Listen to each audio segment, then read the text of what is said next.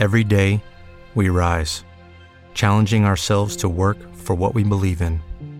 At U.S. Border Patrol, protecting our borders is more than a job, it's a calling.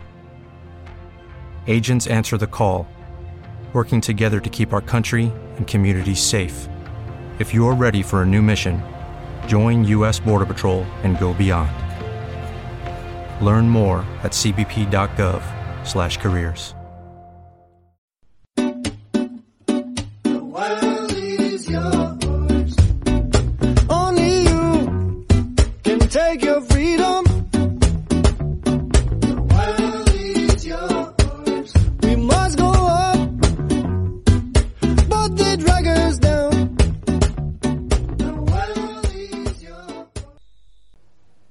Bienvenidos viajeros, soy Will Luna, el creador y productor de este podcast, también el viajero que os cuenta las historias de, de esta sección del podcast, de este viaje, de esta aventura a Tailandia en mil kilómetros de experiencias, este viaje desde el centro de Tailandia, Kanchanaburi, hasta el norte, la ciudad más icónica del norte de Tailandia, en Chiang Mai.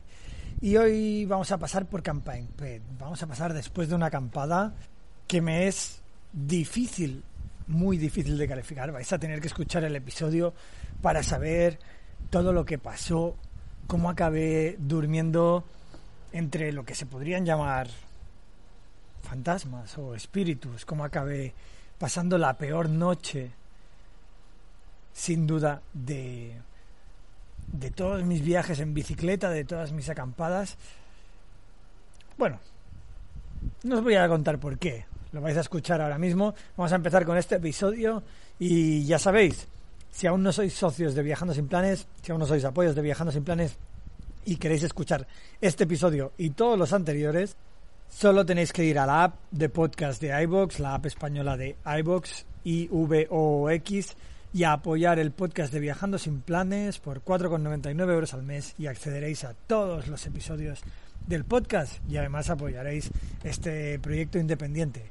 Ahora sí que sí, no nos andamos con más rodeos, empieza el nuevo episodio de la sección Tailandia en mil kilómetros de experiencias. Bienvenidos viajeros.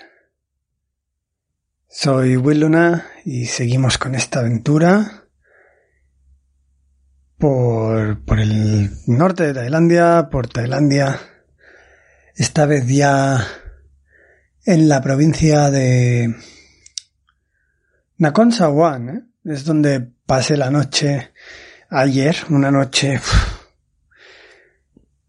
quizá la noche más loca que he pasado en mi vida. Y mira que la anterior, que ya os conté en el anterior episodio, El Señor de los Bueyes, La Mujer con los 97 Gatos,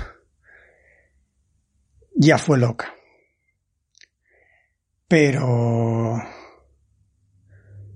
lo de ayer es muy difícil de explicar. Como ya os dije, bueno, de hecho, os despedí desde la tienda de campaña. La tienda de campaña la puse en un templo que encontré a medio, bueno, medio camino. Ya atardecía y, y decidí echar, decidí pararme o buscar un lugar para dormir. Y bueno, iba observando un poquito y tal, y me encontré con aquel templo al lado de una escuela, entré, vi unas monjas vestidas de blanco, tal, las figuras de Buda, y el, esto ya os lo conté, y el, y el monje, o uno de los monjes, viendo la tele, alcanzando la iluminación con la tele, y le dije, perdona, que puedo dormir ahí, ¿no? Y apunté como a un porche que había detrás de un templo en construcción, pero sin fijarme mucho en dónde era. Total que sí, sí, él ni siquiera se inmutó demasiado en ver dónde apuntaba. Y las monjas me miraban con curiosidad, pero con la curiosidad de ver a un extranjero en medio de la nada, en, en la provincia de Nakhon Y resulta que el lugar, bueno, había como... Había, bueno, lo primero que me fijé, ¿vale? Son unas estructuras, esto no sé si lo conté en el último episodio, ¿no? Unas estructuras como unas...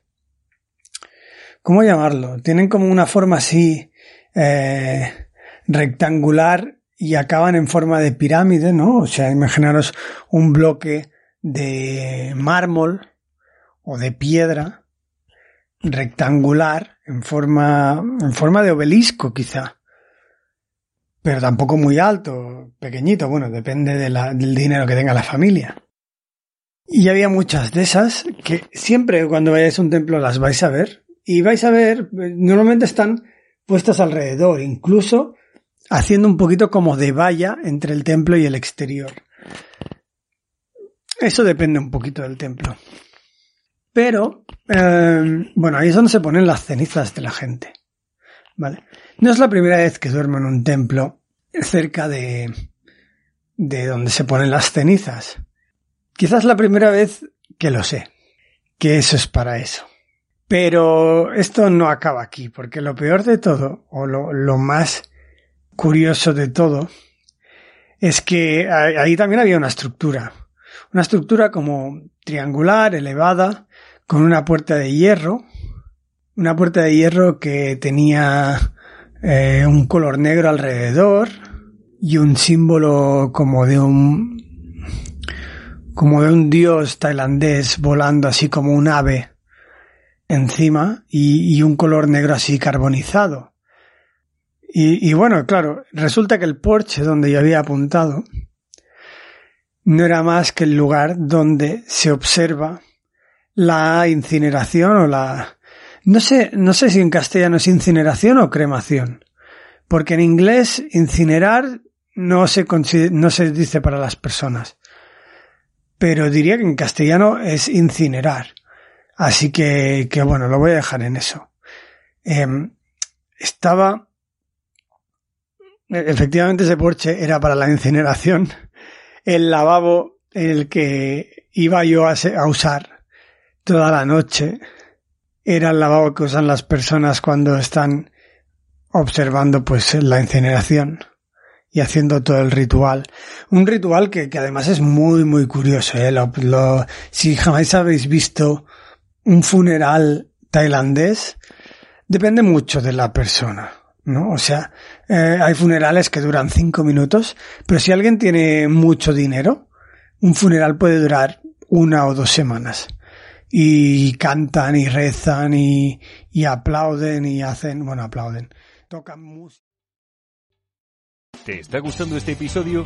Hazte fan desde el botón Apoyar del podcast de Nivos. Elige tu aportación y podrás escuchar este y el resto de sus episodios extra. Además, ayudarás a su productor a seguir creando contenido con la misma pasión y dedicación. ¿No te encantaría tener 100 dólares extra en tu bolsillo? Haz que un experto bilingüe de TurboTax declare tus impuestos para el 31 de marzo y obtén 100 dólares de vuelta al instante. Porque no importa cuáles hayan sido tus logros del año pasado, TurboTax hace que cuenten. Obtén 100 dólares de vuelta y tus impuestos con 100% de precisión. Solo con Intuit TurboTax. Debes declarar para el 31 de marzo. Crédito solo aplicable al costo de la presentación federal con TurboTax Full Service. Oferta sujeta a cambios o cancelación en cualquier momento.